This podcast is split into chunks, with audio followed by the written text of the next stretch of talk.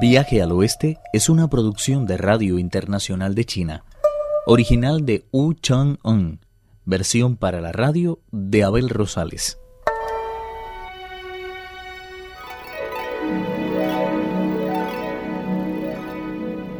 Informado sobre el origen del monstruo iguana del río Negro, el rey mono ha exigido al rey dragón Aochun que controle a su sobrino. Coge a 500 de nuestros mejores soldados y parte inmediatamente a arrestar a la iguana. Mientras lo haces, que alguien prepare un banquete para el gran sabio. No en parte le debemos una disculpa. Ordenó el rey dragón Aochun al príncipe Moan. Al escucharlo, el peregrino dijo, no necesita ser tan cortés conmigo. Creo que lo mejor será que acompañe a su hijo, pues estoy muy intranquilo por la suerte de mi maestro. Eso sin contar con que uno de mis hermanos me está esperando. El dragón insistió en lo del banquete, pero al comprender que el peregrino estaba dispuesto a marcharse, ordenó a una de sus hijas que trajera un poco de té. Era muy aromático y el peregrino no pudo resistirse a una taza. Tras despedirse del viejo dragón, se dirigió hacia el río Negro acompañado de Mo-An, llegando en un abrir y cerrar de ojos a sus orillas. El peregrino le aconsejó: Ten cuidado, príncipe.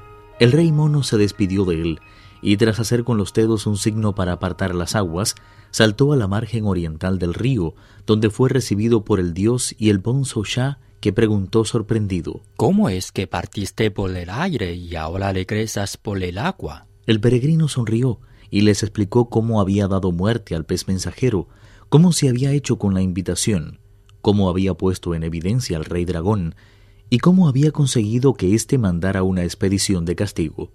El bonzo Shah estaba fuera de sí de contento y se puso a esperar, impaciente, la vuelta de su maestro. El príncipe Mo-An, mientras tanto, envió un soldado al palacio del monstruo, quien se dijo: ¡Qué raro! Por medio de uno de mis peces negros, envié una invitación a mi tío y todavía no he obtenido ninguna respuesta. ¿Por qué habrá enviado a uno de mis primos en vez de venir él personalmente? Uno de sus diablillos, que se hallaba patrullando el río, le informó sobresaltado sobre la presencia de un ejército. No comprendo por qué ha venido acompañado de todos sus soldados y guerreros. Por fuerza tiene que existir alguna otra razón. Opino que, por si acaso, no estaría de más que me trajeran la armadura y la fusta de acero. Voy a salir a darle la bienvenida y a ver qué es lo que en definitiva quiere. Sin que nadie le dijera nada, los diablillos se aprestaron también para la lucha. En cuanto abrieron las puertas del palacio, la iguana comprobó que, en efecto, a la derecha del mismo había acampado un ejército de bravos soldados marinos. Los estandartes ondeaban al ritmo que les marcaban las aguas, las lanzas formaban un bosque de acero, las espadas reflejaban la luz que llegaba hasta aquellas profundidades, los arcos recordaban la curvatura de la luna, las flechas destacaban como dientes de lobos hambrientos, las enormes cimitarras emitían rayos que se adivinaban mortales y las porras daban cuenta de su acerada efectividad. La iguana se dirigió hacia la entrada del campamento y levantando la voz dijo Su primo le da la bienvenida y le suplica respetuosamente le haga el honor de compartir su humilde morada. Tras ajustarse el casco de oro y el cinturón de jade, el príncipe tomó su garrote de tres picos y dando grandes zancadas salió a la puerta del campamento. Luego de explicar a la bestia las razones de su presencia en el lugar y los orígenes del rey mono, el príncipe dragón le aseguró que si no dejaba en libertad al monje y su discípulo, sería arrojado del lugar que ahora habitaba y caería en poder de la muerte. Es increíble que te pongas de parte de alguien totalmente ajeno a nosotros. Estás loco si crees que voy a dejar marchar al monje tan así como así. Es posible que ese tal Sun Wukong te produzca un miedo terrible, pero si posee tantos poderes como afirmas, que venga aquí y lo demuestre. Te prometo que si me resiste tres ataques, pondré inmediatamente en libertad a su maestro.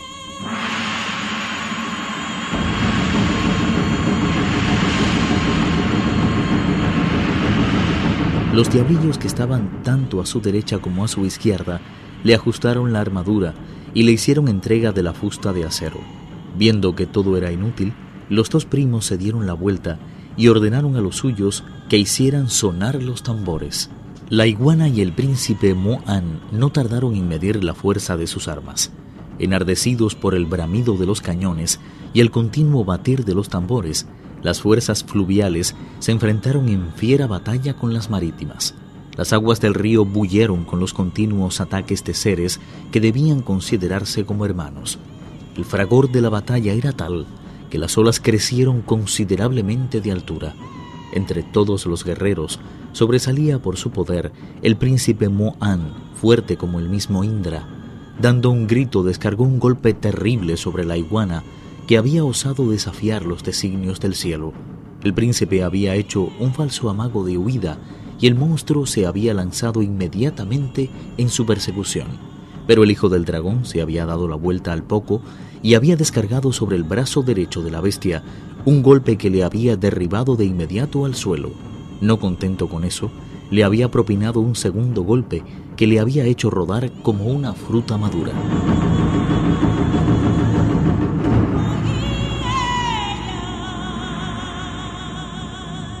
Los guerreros marinos no tuvieron más que atarle las manos a la espalda, agujerearle el esternón y cargarle de cadenas. De esta forma fue conducido hasta la orilla para que le viera el peregrino Sun. El peregrino pareció meditar durante unos segundos lo que iba a decir y dirigiéndose al monstruo afirmó con voz solemne. No hiciste caso a lo que se te ordenó. Cuando tu respetable Dios te dio permiso para vivir en este lugar, lo hizo con la intención de que te dedicaras a la práctica de la virtud y pudiera después confiar de un puesto de mayor responsabilidad. ¿Por qué expulsaste al dios de ríos de su palacio? Maltratando a cuando se opusieron a tus pretensiones. ¿Cómo se te ocurrió valerte de la magia para engañar a mi maestro? Merecías que te apareara con esta barra de hierro es tan pesada que bastaría un simple golpecito para acabar con tu vida. Sin embargo, quisiera preguntarte antes algo. ¿Dónde has encerrado a mi maestro? Sin esperar una respuesta, el bonzo Shah saltó a las aguas, seguido del dios del río, y entraron juntos en el antiguo palacio del monstruo. Las puertas estaban abiertas de par en par. Todos los diablillos parecían haber desaparecido. Penetraron en el salón principal y vieron al monje Tang y Apache con las manos atadas a la espalda y totalmente desnudos. El Shah desató a toda prisa al maestro, mientras el dios del río hacía otro tanto con Pachie. Cargaron después con ellos y se lanzaron hacia la superficie. Al despedir al príncipe dragón, el rey mono dijo: Saluda en mi nombre a tu padre y dale las gracias por su inestimable cooperación. En un abrir y cerrar de ojos, el príncipe se lanzó a las aguas, seguido del prisionero y de todas sus huestes.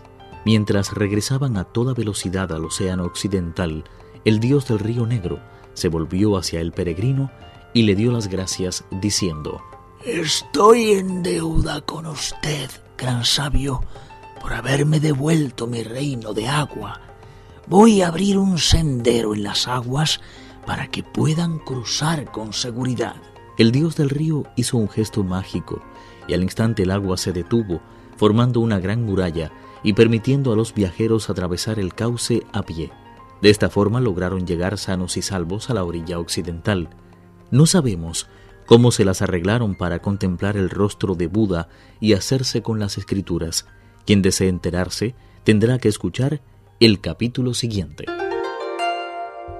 Viaje al Oeste, uno de los cuatro grandes clásicos de la literatura china.